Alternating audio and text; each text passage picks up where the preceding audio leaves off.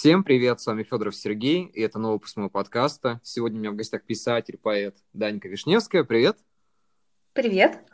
Знаешь, я довольно давно не записывал подкасты, и за промежуток этой паузы ты мой первый гость. За неделю, пока я был в отсутствии, возникла такая мысль в голове, которая не давала мне покоя. Знаешь, за весь период творчества я часто думал о том, как писателю развиваться, как ему продвигать свое творчество. Им начинали заниматься какие-то издательства, его начинали как-то продвигать. Когда я впервые увидел твою страницу, твоя книга продавалась, считай, в городе. «Вечное лето 2.0». Ага, вот. все так. У тебя есть какой-то рецепт для писателей, которые хотят, чтобы их где-то начинали сдавать, продавать? Ну, на самом деле, у меня есть только рассказ о моем личном пути. Это же всегда как ошибки выживших, правильно? Когда ты рассказываешь о своих успехах либо о своих неудачах, они вот лично твои. Даже если человек пойдет прям след вслед за тобой, то не факт, что он пройдет по такой же тропинке, потому что пока ты шел, там светило солнце, а пойдет он за тобой, и там уже пойдет дождь или еще что-нибудь случится. И если, получается, ты попал на мою страницу тогда, когда уже книга продавалась в «Читай городе», это было уже после мая предыдущего года. То есть она там с конца мая, с начала июня 2019 благодаря издательскому сервису Reader.ro. Как раз это про эту история что не про классическое издательство. Я боялась, что у меня очень мало времени, и мне хотелось выйти побыстрее к читателю. И я искала альтернативные пути. Я смотрела различные обучающие видео, искала, какие есть варианты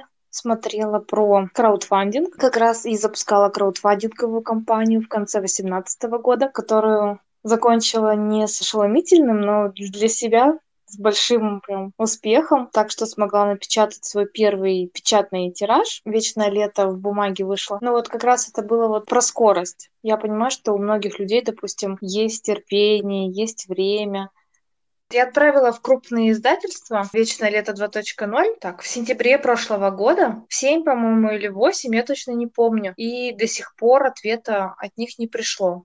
Ну, то есть поэтому я очень рада, что я тогда не стала идти по этому долгому пути, решила начать именно вот с самостоятельного продвижения. Единственное, что хотелось бы, наверное, посоветовать тем, кто будет продвигать себя самостоятельно, это побольше заниматься своими социальными сетями, продвижением и раскруткой в них, рассказывать побольше о себе и заводить э, новых и новых читателей, новых подписчиков, налаживать связь еще до момента выхода любой там первой книги, потому что я вот немножко жалею об этом, что не стала так скажем, медийной личностью заранее. Это бы помогло бы мне в продвижении гораздо сильнее, чем, чем я сейчас есть. Но по чуть-чуть наращиваю обороты. Знаешь, продаваться в Читай-городе, и они уже имеют очень большую ценность для писателя, потому что многие так и остаются на уровне страницы в Инстаграм и выкладывают просто, ну, как рассказы, стихи, что-то еще, но это никуда не движется. И на самом деле вот правильная вещь по поводу того, что мне кажется, что каждому писателю нужно определенное терпение, потому что очень сложно понять простую вещь, что творчество будет продвигаться ну, не сразу и не быстро, если это не имеет каких-то ну, огромных вложений. Если uh-huh, человек да. просто потихоньку это хочет продвигать, то это метод проб и ошибок, и всегда будет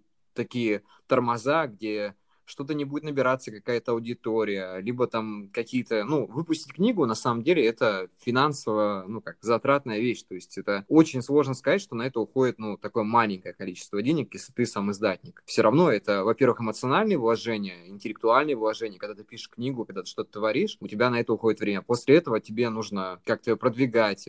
Вот заранее, вот ты правильно сказала по поводу того, что заранее до выхода книги нужно уже набирать аудиторию. Без этого вообще никак. То есть э, у многих иногда складывается складывается впечатление, что вот ты написал книгу, и у тебя обязательно будут ее покупать. Нет, если тебя никто не знает, то и, в принципе, как бы и о книге никто знать не будет. То есть очень сложно это все. Взаимодействие с аудиторией, оно имеет очень большую важность, я считаю, что так или иначе все равно нужно общаться с аудиторией, смотреть их отзывы, там что-то наблюдать за ними все равно. Из этого складывается вся творческая жизнь. То есть э, можно быть писателем, конечно, который просто публикуют в стол, но если уж э, человек идет куда-то дальше на путь развития, то без этого никак. Насколько сложно тебе было развивать свою страницу, развивать свою аудиторию? Есть еще страх не понравится. страх высказать что-то резко в какую-то сторону. Поэтому у меня, допустим, на странице я рассказываю про свой путь, я рассказываю про творчество. Редко затрагиваю финансовый вопрос, потому что он для меня, для самой, очень неловкий. Редко намекаю на то, что купи меня. Хотя нужно чаще, говорят, об этом заводить разговор. Вот, а для меня сложно. Для меня даже поставить цену, выставить роялти высокий, для меня было очень тяжело. Ну и до сих пор не считаю, что они очень высокие, вот. Но даже это кажется так, хочется немножко извиниться, так, ну, простите, ну вот столько, ну вот нормально, да? Так не должно быть, нужно поувереннее, ведь когда мы, наоборот, обращаемся к творчеству другого автора, для нас это кажется вполне нормальным. Когда кто-то, допустим, скажет, если дорого, про любой продукт, вообще это даже не связано с творчеством или не с творчеством, рано или поздно найдутся такие люди, которые скажут дешево, а кто-то скажет дорого. И кто-то скажет,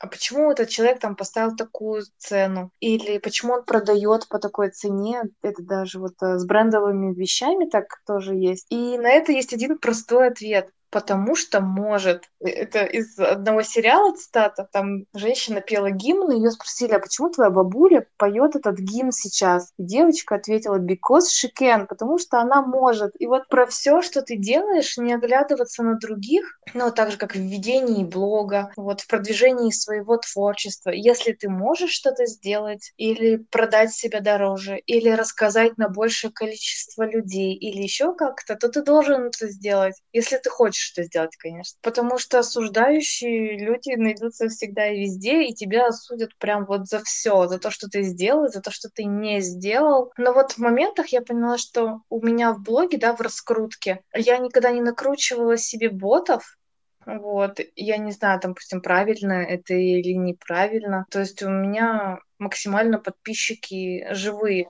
Вот, боты на него подписываются просто, ну, нечаянно, сами собой, без моего ведома. Я не старалась никогда хайпануть. У меня нечаянно получилось предыдущий пост. Я написала про погибшую девушку, про актрису, которую зовут э, Ная Ривера. Она, к сожалению, утонула 8 июля. Я написала просто, потому что мне очень нравится ее творчество, и потому что это немножко соприкоснулось с моим творчеством. И мне от этого стало не по себе, мне захотелось рассказать про эти совпадения, потому что я фанат совпадений и знаков, я стараюсь подмечать их во всем. От этого моя жизнь становится интереснее, какой-то загадочность получается. Видимо, там были какие-то правильные хэштеги, и из-за того, что люди любят прикоснуться к чужому горю, у меня было очень много просмотров. Уже охваты превысили в шесть раз мои привычные охваты.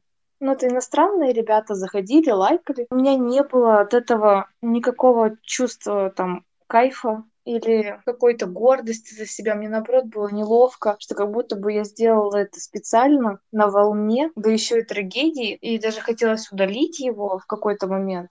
Но потом подумала, что... Ну, вспомнила, с каким умыслом я это делала, и мне захотелось это все оставить как есть. Не пишу о политике в своем блоге, не затрагиваю религию, потому что это очень такие темы, на которые люди любят обижаться и поспорить. Я еще удаляю негативные комментарии, либо которые мне кажутся пассивной агрессией. Объясню почему. Не потому, что я настолько нежная, и мне хочется, чтобы все только приятное обо мне писали. Не, ну, конечно, хочется, но вообще адекватно отношусь к этому.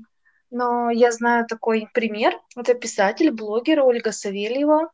У нее очень большая аудитория. Она ведет на разных площадках также свои соцсети. И, ну, соответственно, у нее уже там семь книг вышло в печать. И начинала она именно как блогер. У нее вот как раз вот э, очень такая комментирующая публика. Она рассказывает про истории своей жизни, какие-то выдуманные, какие-то настоящие и так далее. И очень много людей, которые ее критикуют за все, что можно. И настолько сильно у нее ее критикуют, и у нее прям сложилась не только армия поклонников, но и армия хейтеров, которые на минуточку создали целый сайт, чтобы негатив свой туда выплескивать и обсуждать, насколько эта персона плохая. Это вообще просто ну, настолько бредовая и так далее. Просто она была настолько открытая, что она их не удаляла. Она дала этому сообществу вот так вот э, вырасти сообществу хейтеров, которые вот скомпоновались, узнали друг друга и дружат против нее и посылают еще всякие жалобы иногда в соцслужбы. Я, конечно, не думала, что в ближайшее время я стану настолько же популярной, что моя армия хейтеров вырастет, но я решила, что пока сорняки маленькие, лучше прополоть пока маленькие, чем потом вот выкашивать целыми рядами и бороться с большими проблемами. Вот страх не понравится, страх не найти свой путь, страх потерять читателей, которые ты уже нашел. Ну, как-то иду, и блог растет, и количество читателей растет, чему я очень рада. Надеюсь, что потом это будет увеличиваться в геометрической прогрессии. Как у тебя с блогом было то же самое? О, слушай, мой блог продвигался, наверное, очень-очень медленно, потому что мой блог — это моя личная страница, которую я веду с 2000, сейчас, чтобы не соврать, наверное, 12 года, там, 13 года, что-то такое. В принципе, он не предназначался для того, чтобы продвигать творчество, потому что, ну, пишу я довольно давно, но я нигде не публиковался. То есть у меня, получается, изначально творчество было опубликовано на сайте proza.ru. Я там просто как бы и начинал что-то выпускать публиковать. До этого, конечно, были какие-то местные форумы города, где я жил, в городе Якутске. Там тоже что-то публиковал, писал и так далее. Потом в дальнейшем уже, когда в семнадцатом году вышел мой первый сборник рассказов «Жизнь», я просто выложил его там. И было удивление, когда люди начали им интересоваться. То есть не мои знакомые, там, а какие-то там третьи лица просто писали, где можно приобрести и так далее. Хотя, в принципе, ставить ставку на том, что я буду его там активно продавать, я не делал. Я думал, что это просто будет для такого узкого круга людей, и все. Мне этого было вполне достаточно. Ну и с того момента я начал потихоньку что-то публиковать по, по творчеству. Но я все равно вел какие-то там книжные блоги, что-то писал, какие-то рецензии на книги, там были какие-то такие моменты. Но в целом моя страница в Инстаграме так и остается наверное, больше моей личной страницей. Да, я там публикую там что-то о творчестве, о книгах что-то рассказываю, но при этом я не хочу создавать отдельную страницу, чтобы вести там именно, допустим, по своему творчеству, потому что ну, как-то все это сплелось уже во мне воедино, такой симбиоз произошел внутренний. Все это остается уже вот единым целым, то есть и творчество, и личная жизнь, и что-то еще, и мне менять уже в этом никак не хочется. По поводу хейтеров, знаешь, э, очень интересный момент затронул. Буквально, наверное, за 20 минут до того, как начался подкаст, мне в последнем посту какая-то левая женщина написала какую-то чушь, чушь про мои джинсы. Причем это было так глупо, типа, и как-то, знаешь, очень примитивно, что я даже не знал, что ответить, ты тупо заблокировал ее. Ну, типа, это было так нелепо. Я... Бывают такие моменты, когда ты просто не знаешь, что ответить человеку, потому что он написал какую-то чушь. Ты да, знаешь, да. бывают люди, которые пишут только ради того, чтобы написать что-то. Как бы независимо от того, какой будет посыл, серьезный, несерьезный, он просто вставил свои 5 копеек, которые, в принципе, я так и не понял, пост вообще как бы не джинсом посвящался. И да, и как какое-то было резкое высказывание, я такой, ну, я, я на самом деле менее конфликтный человек, и я не впадаю в какие-то полемики. Зачем, если человек да. а, в моем понятии не очень далекий, то как бы зачем мне с ним вести вообще какую-то беседу? И тем более, знаешь, а даже если откинуть этот случай, вообще бывают люди, которые являются определенными провокаторами. То есть им интересно написать комментарий, чтобы на него активно начали отвечать, там что-то в этом роде, допустим, ну, я не знаю, все будут говорить, что Земля круглая, а он напишет, что Земля плоская, и начнется такое обсуждение. И я споры обхожу стороной, они мне не интересны. Ну как, э, я могу высказать свою точку зрения, но если, допустим, сидеть с кем-то спорить, я уже подустал от этого за все время и просто отложил это куда-то в сторону. С хейтерами, э, как таковыми, наверное, я не сталкивался, прям чтобы люди именно с какой-то агрессией выражали какие-то свои мысли э, в сторону творчества или там в сторону меня и так далее. Были какие-то замечания, конечно, были люди, которые очень не сдержаны. При этом э, это было необоснованно, и, ну, мой ответ простой, типа, не нравится, можете отписаться просто, и все. Ну, как бы, и, мне от этого ни горячо, ни холодно. А так, в принципе, знаешь, э, вот по поводу отзывов, э, допустим, на творчество, они бывают разные. Я скажу, что мне, наоборот, нравится, когда иногда пишут что-то такое конструктивное, наверное, с критикой. То есть, когда люди говорят, а вот здесь то-то, то-то, то-то и объясняют свою точку зрения вот прям детально. Не так, чтобы, знаешь, бывают люди, которые просто прочитают скажут, мне не понравилась фигня какая-то. Ну, как бы, ну, это остается только во мнении там, человека, на другого, в принципе, это никак не переносится, потому что кому-то понравилось, кому-то не понравилось, это все нормально.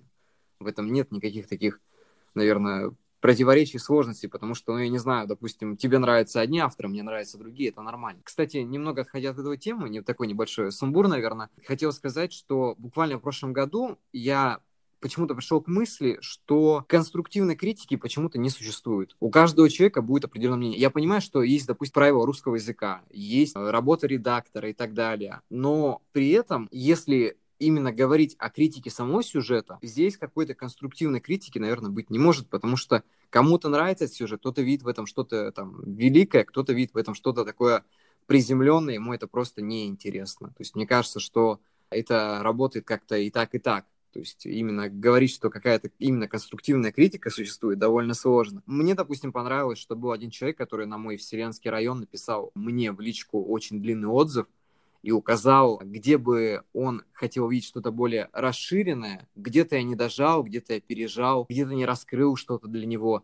И мне было интересно это посчитать, потому что это мнение со стороны, оно развернутое. И некоторые вещи мне были очень важны, они мне пригодились, а, допустим, в дальнейшем написании книг. То есть как-то так это работало. По поводу того, что, допустим, удалять какие-то э, комментарии, там, отзывы и так далее – ну, бывает такое, да. Я тоже иногда удаляю какие-то комментарии, которые мне, допустим, не очень нравятся. Тем более по весне в Инстаграме бывает такое, что у людей идут какие-то э, сдвиги в голове, и они начинают немного чудить. Был такой мужчина этой весной, который писал у меня в комментариях какие-то свои длинные анализы на книгу Достоевского «Идиот». Не знаю, зачем он это делал. Там было не просто как бы такой, наверное, один комментарий, там было 10 комментариев развернутых, и он мне немножко поднадоел, когда он начал доставать людей, которые комментировали мои записи, и им тоже написывать всякую чушь.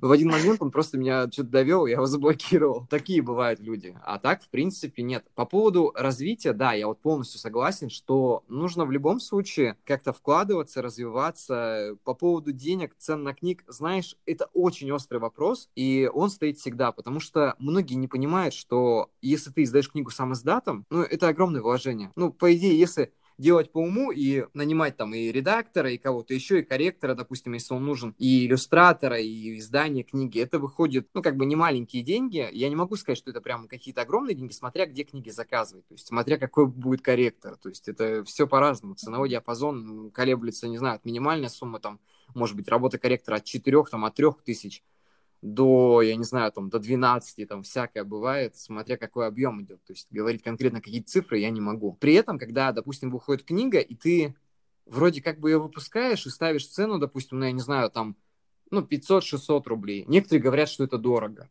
Но на самом деле это недорого. Мне один человек сказал, что самоиздатники, когда издают книги, это, это наверное, больше такое эксклюзивное что-то. Ну, если тебя берет издательство и печатает, допустим, твой тираж там тысячу, там, две, три, пять, десять, неважно, экземпляров, это одно дело. То есть, как бы, издательство имеет какие-то финансовые возможности, чтобы это продвигать, и издательство, соответственно, с этого имеет больше, чем автор. Потому что, мне кажется, издатель, ни одно издательство не будет работать себе в минус. Но другое дело, когда человек сам по себе старается, что-то делает, что-то создает. Многие авторы заканчивают на том, что видят просто прайс ну, на все услуги, чтобы книга все-таки вышла, и понимают, что нет, я это не потяну. Когда выходил мой первый сборник рассказов, он обошелся примерно ну, что-то 30-40 тысяч, по-моему. А с выходом последней книги, э, это, ну как, я все-таки, наверное, пошел на такой решительный шаг и попросил помощи аудитории. В принципе, как бы, да, я увидел обратную связь и так далее, и, естественно, я очень благодарен людям, которые вложились в крайнюю книгу, которая вот-вот должна выйти. Я прекрасно понимаю, что люди вкладывали деньги просто в что-то еще не существующее.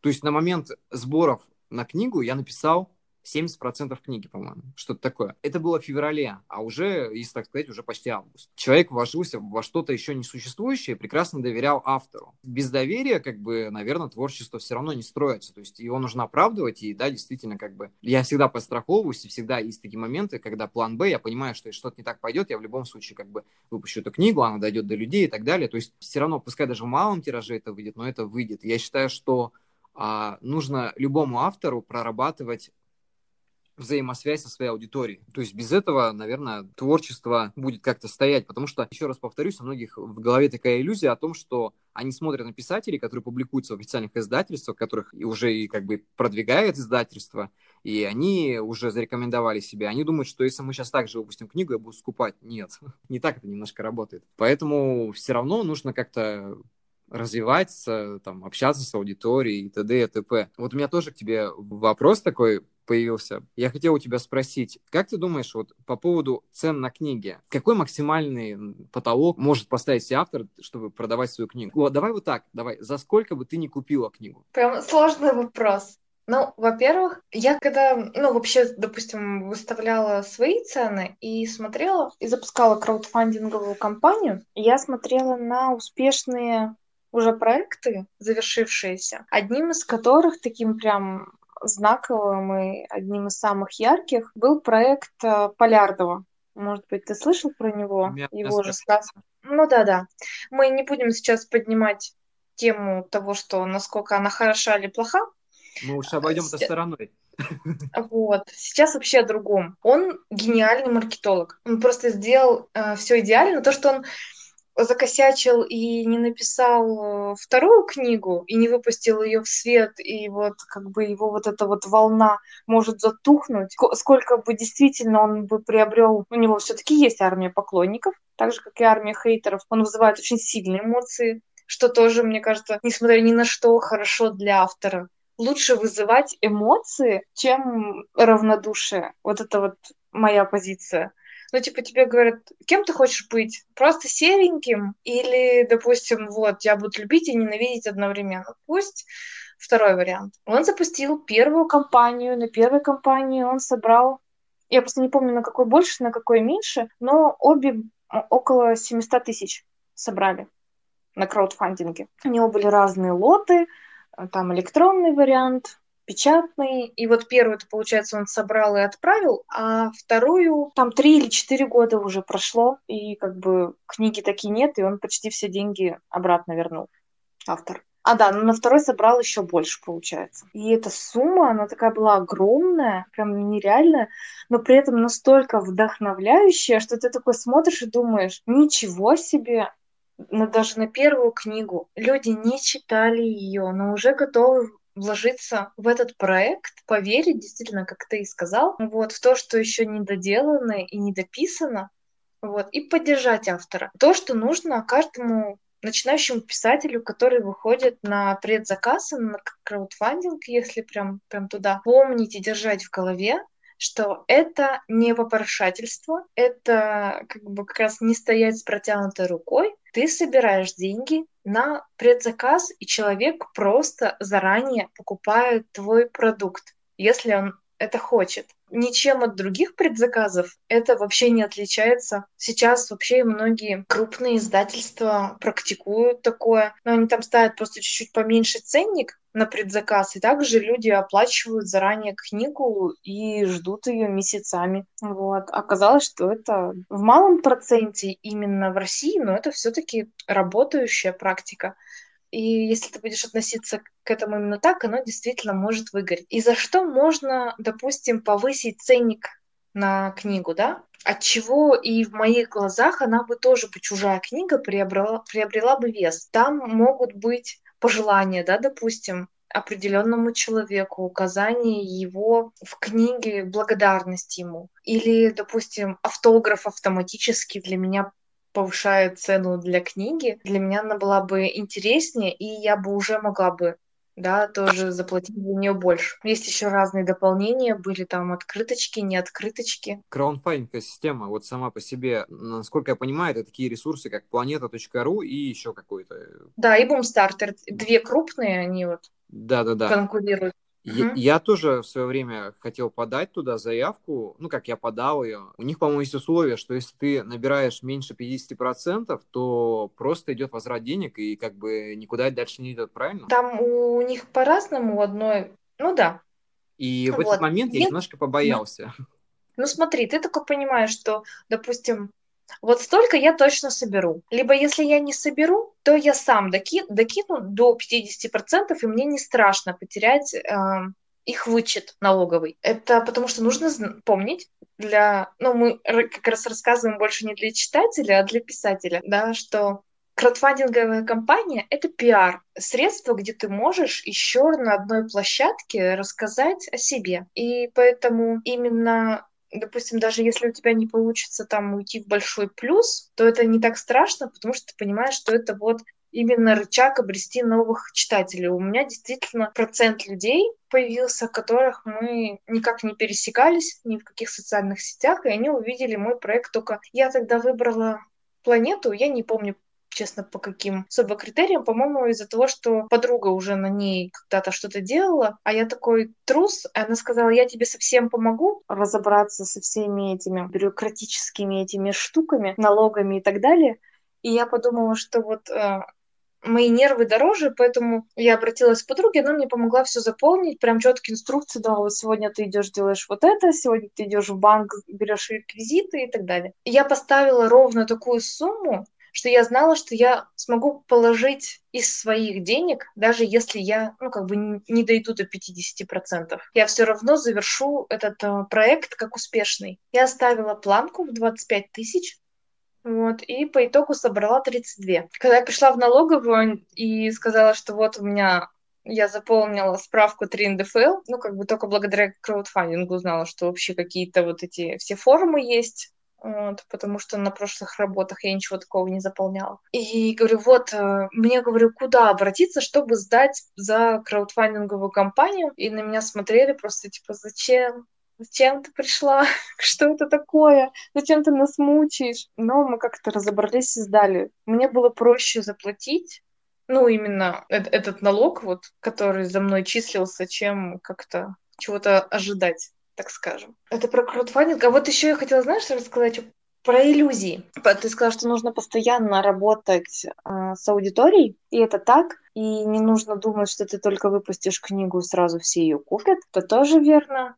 И это относится и к твоим друзьям тоже не факт, что даже если они тебя очень сильно поддерживают, даже в реальной жизни, и вот так подбадривают, давай, давай, и что там уже, не факт, что они вложатся в финансовый, приобретут печатный или электронный вариант. Это одна из иллюзий. Это не то, что должно тебя расстраивать, это то, что ты должен иметь в виду, когда ты вообще пускаешься в это плавание. И то, что а, когда ты написал одну книгу, и она понравилась, даже когда ты написала 2, 3, 10, что люди, которым понравились предыдущие книги, сразу же побегут покупать новинку. Такое тоже не всегда случается. Людей нужно тормошить, напоминать о себе, как-то подогревать их интерес к, но- к новой истории. Люди всегда будут просить, типа, удиви меня, почему я все еще должен тебя любить. Вот как-то так. Это, наверное, какое-то такое просто из психологии людей, то, что нужно об этом помнить. Поэтому начинаешь понимать всю эту желтую прессу и весь этот вот какой-то нелепый пиар, когда так называемые звезды, они начинают привлекать к себе внимание даже самыми глупыми способами, потому что нужно светиться постоянно, и нужно постоянно давать повод говорить о себе. Чтобы тебя видели, нужно о себе напоминать. Я тоже хотел сказать о том, что по поводу друзей, знаешь, а, я столкнулся с такой ситуацией, что когда у меня выходило, я объясняю это к тому, что, скорее всего, это была моя вина. Когда у меня выходили первые две книги, я не скажу, что это друзья, я могу сказать, что это, ну, там, такие приближенные... Все, они больше, больше не друзья, да? Да, да, да. Приближенные ко мне люди я им просто дарил эти книги. Когда вышло, допустим, выходила третья, я просто сказал, ребят, ну, ну, типа, мы живем в разных городах и так далее. Я говорю, окей, я вам подарю книгу, но вы просто должны оплатить там доставку. Слушай, у них такая реакция была странная, типа, как будто им что-то должен. Не знаю, это такое забавное, просто люди, во-первых, привыкают как бы быстро к хорошему, а во-вторых, многие не понимают, что, к примеру, должна быть хоть какая-то отдача. То есть, как бы, творчество — это определенный труд, и когда человек просит что-то там за бесплатно, знаешь, если я захочу кому-то подарить книгу, я ее, конечно, обязательно подарю. То есть, у меня нет такого, как бы. Иногда, когда люди начинают относиться к этому немножко иначе, мне иногда, знаешь, а, проще прохожему так книгу подарить, чем кому-то из тех, как, с кем я общаюсь, потому что, ну, это немножко, наверное, неправильное отношение к творчеству твоего там хорошего ну, знакомого там или кого-то еще. То есть нужно же все равно как-то понимать, что он это делал, как бы это, ну, это очень сложно доносить до людей, потому что люди, которые не сталкивались э, с творчеством, как оно создается, они не понимают таких вещей. То есть для них, для них это как-то, ну, я не знаю, несерьезно даже, можно так сказать. Мне почему-то так кажется. Ну, не для всех, конечно, но бывает такое часто. Многие люди относятся к тому, что наше творчество — это такое, ну, не знаю, просто хобби. Э, а я просто со временем понимаю, что это вообще, ну, нереально назвать хобби, потому что это это не хобби, это уже часть жизни. То есть э, без этого очень сложно жить. То есть когда-то казалось чем-то таким, знаешь, может быть, увлечением, хотя я никогда не считал то, что когда я пишу это увлечение, я считал, что... Да я никак не считал, просто знал, что это есть со мной и есть. То есть я не вешал никакие ярлыки на это. А потом уже начинаешь разговаривать, и они говорят, о, у тебя же хобби, ты пишешь, и так, знаешь, забавно становится, типа, хобби, что? Это так мило звучит, конечно, как, знаешь, собирание марок, я не знаю, там, хотя кто-то вообще этому всю жизнь посвящает. Ну, то есть сложно говорить, что есть хобби, а что не хобби. Тем более то же самое, что чтение. Когда-то чтение казалось каким-то, знаешь, таким увлечением, а сейчас ты понимаешь, что чтение — это необходимость в твоей жизни. То есть без этого очень сложно, допустим. То есть нужно принимать какую-то информацию, тем более я привык это делать в более традиционных вариантах, то есть там в книжных вариантах. Мне очень сложно воспринимать информацию, допустим, всю сразу, это когда, ну, у меня бывает такое, что я там просижу целый день, посмотрю YouTube, какие-нибудь ролики и так далее, и у меня просто к вечеру каша в голове. То есть я понимаю, что все это так э, сплетается между собой, что понимать это довольно сложно. У меня очень вот а, такой симбиоз классный с а, одной девушкой получился прям нечаянно. Это про то, что, не знаю, она постоянно меня поддерживает, еще постоянно как, она помогала мне с редактированием первой и второй книги. И еще это у нее своя кофейня в Екатеринбурге, моя любимая. И она еще иногда бесплатно угощает мне кофе. Поэтому, э, знаешь, когда такой сидишь, сидишь, и там тогда она, она первая положила денег на мой краудфандинг, первая там ски, скинула еще на вторую книгу, и ты такой не понимаешь, что, почему, ну, как бы мне кажется, что я должна ей гораздо больше в сто раз, и так столько поддержки, столько помощи, и человек еще готов как бы вот он верит в твою мечту. Один раз у меня был просто такой невероятный случай. У меня вообще осталось на карте 13 рублей. Ну, прям вот, 13 рублей. Я думаю, что мне делать? Так, как бы финансовые вливания должны были быть не скоро еще. И как раз был краудфандинг, и девушка одна говорит, мне, говорит, неудобно перевести через краудфандинг. Можно я, говорит, на карту отправлю? Я говорю, ну да, конечно. А мне на следующий день у меня должна была быть встреча, и я просто думала, что вот я зимой пойду, видимо, пешком до этой встречи, и пешком пойду обратно. Ну, раз денег нет. И мне приходит сумма, я вообще, ну, вот это прям на полном серьезе, я чуть не упала с кровати. Вот, когда я увидела, сколько нам прислала, нам прислала 2000. Я просто на несколько раз пересмотрела, такая, так, если бы это было 200 рублей, тогда бы это было бы без нолика посередине. Вот у меня настолько выключился мозг, что я не могла воспринять эту информацию. Я думала, что она сейчас мне напишет и скажет, прости, я хотела отправить 200, верни мне 1800 назад. Это про то, что нужно знать, что у других людей то есть нет какого-то иногда порога и принимать любую помощь с такой благодарностью и с достоинством, что ли. Ну, как бы не принижать себя. Мне тут классная очень читательница, она мне прислала посылку, полкило счастья просто. Там разные вишневые вкусняшки, ну потому что вишневская. Я делала тоже постом. Какие-то ручка, эти магнитики, магнитные закладки сейчас. И сперва так думаешь, ну за что? Как бы неужели я действительно заслужила вот э, такого приятного отношения к себе? А сегодня, прям сегодня, она прислала мне письмо, там открыточка с маяком. И это настолько вот про то, что я люблю знаки и совпадения. Это открытка, которую нарисовала девушка из Екатеринбурга. Я ее знаю лично. Мы, правда, сейчас не общаемся. Анастасия Десяткова. У нее очень красивые маяки. Может быть, кто-то, если любит маяки, можно загуглить. Ее открытки продаются. Такие же открытки я у нее заказала лично и тогда дарила на первой своей презентации книжной. И получается, вот спустя ну, чуть меньше, чем два года, да, такая же открытка приходит мне. И я подружке написала, что вот, это круговорот природе. То есть ты сперва ты даришь людям что-то, вот эти открытки с маяком, а потом открытки с маяком приходят к тебе. Вот как я сказала, да, что вот этот вот пост, который я написала об утонувшей девушке, который набрал огромные охваты и много лайков, за которые мне было неловко и как-то это, потому что, типа, не мое. И насколько приятно получать вот такие подарки, но тоже, конечно, неловко, невероятно приятно, прям иногда до слез это трогает, когда тебе вот за то, что ты сделал, и сделал от души. Именно когда тебя оценивают в том, что твое. Когда тебе платят зарплату на обычной работе, ты там выполняешь ряд заданий, это совсем не те ощущения, как когда ты получаешь комплименты и подарки именно. Как будто оценивают твою душу, что ли. Ну, я считаю, что это правильно, потому что вот эти моменты, когда человек а, делает тебе какое-то добро, знаешь, удивительные моменты, когда люди просто хотят сделать тебе приятно, ну, можно сказать, безвозмездно. То есть э, такие моменты происходят, и такие люди существуют, и это очень важно в нашей жизни, потому что часто думаешь о том, что кому-то что-то от тебя надо. На самом деле нет. Бывают люди, которые делают действительно добрые дела безвозмездно. И когда ты сказал, рассказал историю про 2000, когда тебе перевели, у меня тоже был похожий момент, где-то месяца четыре назад, когда я собирал деньги на Сатори, мне тоже написала одна девочка, и, ну, как бы, то, чтобы помочь там и так далее, я ей скинул номер карты, и она мне присылает тоже, ну, там не две тысячи, по-моему, полторы тысячи было. И я ей пишу, это что? Это, это за три книги? Это куда? Да, это за, это за три книги? Она говорит, нет, за одну. И я так, знаешь, ну, как бы мне так приятно стало, то, что человек просто... Ну, было нескольких людей, которые переводили больше, но все равно, типа, знаешь, э, очень неожиданно. Обычно ну, ты понимаешь, что ты ставишь определенную цену, человек тебе скидывает там за экземпляр, ты ему высылаешь, там все окей.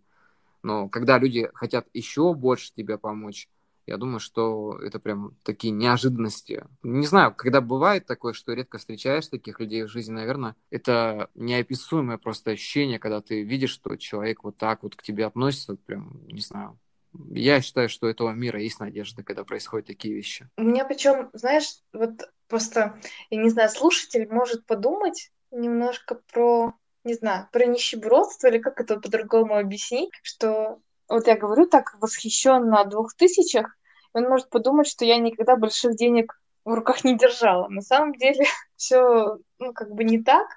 Было время, когда допустим, очень были высокие зарплаты у меня, но и чувство прям полной независимости, полной уверенности в завтрашнем дне и так далее.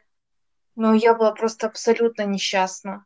Я была настолько вымотана, и мне не приносило радости ничего. Ну, то есть, да, ты прям тратишь деньги на определенные материальные ценности, ты себя развлекаешь, ну, то есть тебе плохо от того, что ты делаешь каждый день, от этой, допустим, изматывающей работы, от людей, с которыми ты не хочешь так сильно контактировать и каждому из них улыбаться. Вот. Морально это тебя пригибает, и ты хочешь себя как-то немножко развеселить и поднять себе настроение, и поэтому ну, в лед это все тратилось и, ну, и на технику также, на все, в общем. Но это настолько не приносило никакого счастья. Это тоже к тому, что некоторые люди ошибочно полагают, что деньги прям вот действительно сделают их счастливыми. Их использование и в определенный момент я действительно думаю, что это так, и это большой показатель комфорта и так далее. Но если ты постоянно занимаешься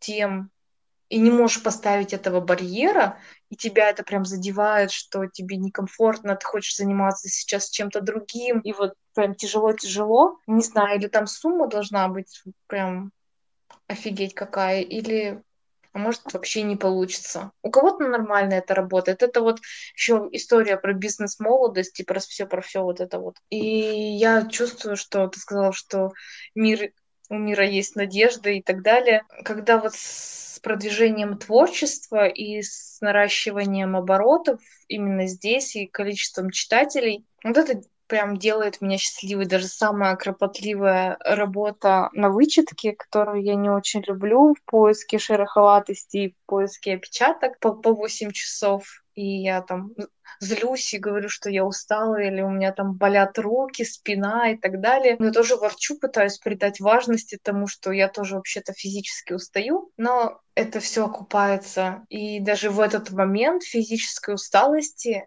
я ложусь спать с таким чувством удовлетворения и тем, что мыслю, что я молодец и я на правильном пути.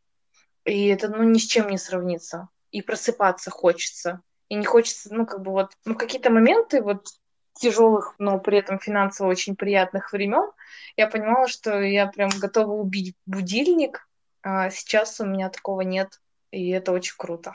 И я всем желаю найти себе такое дело. Знаешь, ты сказала по поводу того, что там, чтобы ничего такого не подумали, а я считаю, что, в принципе, тут и доказывать людям нечего, потому что бывает... Нет, такое... я хотела сказать, что мне есть с чем сравнить. Просто, понимаешь, а, допустим, у меня есть работа, у меня есть какие-то там потребности, мне нужно платить за квартиру, там, что-то еще делать. И бывает такое, что денег на творчество, ну, я имею в виду на публикации, просто-напросто не остается. Если есть аудитория, которая готова помогать в реализации твоих книг, потому что, в принципе, она конечный потребитель. Я написал книгу, люди захотели ее прочитать, не захотели прочитать ее в печатном варианте.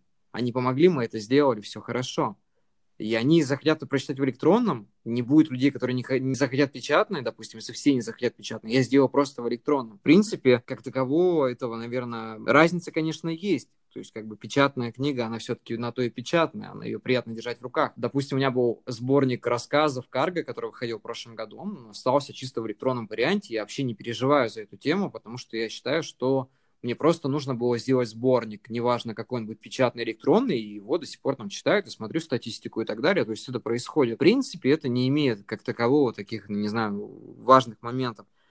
Но при этом читателям иногда нужно понимать, что книгу выпустить вообще это очень затратно, и энергозатратно и так далее. Поэтому, знаешь, я вот с этого года начал понимать, что промежутки между книгами, если будет возможность публиковать дальше книги, я буду делать, наверное, реже. Потому что мне кажется, что нужен все равно какой-то перерыв, нужно отдыхать, нужно набираться эмоций. То есть без эмоций каких-то новых очень сложно садиться за новую книгу, потому что я заметил в себе такой момент, что я начал нас заниматься самоповторами. Не всегда, но где-то оно прослеживается. То есть я не скажу, что у меня книги друг на друга похожи, нет, но когда я пишу книгу, вижу в голове, что, ну, как перечитываю то, что написал на следующий день, и я понимаю, что это уже немножко взято, как-то косвенно, из того, что я делал до этого, это уже, наверное, немного не то. У тебя не было такого момента, что какое-то эмоциональное затухание, какие-то стрессы, которые приводили к тебя к тому, что ты думала, вот все, я вот сейчас пока перестану писать, или пока я там заброшу, или заброшу вообще тебя были какие-нибудь перегорания? У меня каждый раз какие-нибудь случаются перегорания. Но это я когда прочитала Кинга и его мемуары о ремесле, в котором он рассказывает как свой писательский путь и наставления для будущих писателей. И он говорит там, что нужно писать 2000 слов в день. То я такая, да, и я смогу и нет. На меня очень много влияет всего. Это потому что я вот э, как раз очень эмоциональная, наверное, все как-то пропускаю через себя. Это же мой плюс, это и помогает мне писать, потому что помогает прочувствовать определенные моменты и, и замечать разное. Но это то, что как раз выбивает из колеи. То есть любая ссора может выбить меня из колеи еще что-нибудь э, физическое какая-нибудь, допустим, головная боль, и все, вот пока таблетка не подействует, я не могу писать, потому что мне некомфортно. Но при этом, когда случаются чудесные дни, тогда я пытаюсь выжить по максимуму, потому что я знаю, что будут дни простоев. И когда вот муза пришла и все идет, я вот прям выжимаю все, все, все, что можно. Вот, ну, то есть я всегда за то, чтобы писать кривые черновики, а потом их править. Ну, я потому что знаю, как у меня это работает, у других работает как- как-то иначе. Про самоповторы я из некоторых старых неопубликованных романов брала некоторые мысли для новых, но как раз именно зная то, что те романы не будут опубликованы, а мысль это очень хорошая, и мне бы не хотелось, чтобы она затерялась, и она вот сюда тоже очень хорошо подходит. Пазл, да, который подходит и, и сюда, и сюда. Ты решила, что ну, пусть хотя бы здесь тогда он будет. Мне бы хотелось, конечно, писать э, ровно и писать каждый день, тогда бы как бы вот я почувствовала бы, ну, может быть, себя как-то увереннее в этом. Иногда прям кажется, что ты такой... Вот со стихами это прям очень такое чувство. Со стихами тебе кажется, что каждый... Мне казалось, что каждый стих — это последний. Что я больше вот сяду на этот велосипед и не поеду. Да я забуду, и все. Особенно, когда перерывы большие. Все стихами у меня был перерыв в пять лет. Я писала всегда, когда у меня было как раз эмоционально, наоборот, очень драматично в личной жизни. Вот тогда я много писала стихов. Когда на период, когда все устаканилось, стихи сказали, что тебе очень хорошо, и мы пока пойдем погуляем. И мне было очень грустно, потому что мне казалось, что часть меня куда-то ушла, но я поняла, что я не хочу раскачивать себя именно эмоционально на какие-то ссоры или еще на что-то, на какую-то драму, только ради того, чтобы вернулись именно стихи. Тогда я перешла на прозу больше, углубилась в нее. Она вот пишется без драматических всплесков. Но нужно было это как-то принять в себе. То сложнее писать стихи или прозу? Ну, для меня нет такого прям, что сложнее. Я не могу написать стих с искоркой, если меня его попросили написать. Я могу срифмовать, но там не будет эмоций и души и ничего. Вот под заказ оно не пишется именно так, как оно пишется, когда вот муза сидит на твоем плече, да? Потому что стихи для меня это трансляция не сознания, а подсознания, потому что я просто когда вот оно приходит, первая, строчка крутится, крутится, крутится в голове, я сажусь, включаю компьютер и начинаю записывать, и я не думаю о том, что я пишу прям ни на секунду. И потом вот этот транс, это вот от пяти минут до получаса максимум, и вот родился стих. Править я их не очень люблю, потому что, ну, вот этот вот поток. Получается сложнее поймать вдохновение в стихах, а в прозе сложно вычистить ее максимально гладко. На это уходит очень много времени и сил. Самое прекрасное, самое любимое — это вот работа над черновиком, где ты тоже примерно в этом в таком в трансе находишься, ловишь вдохновение.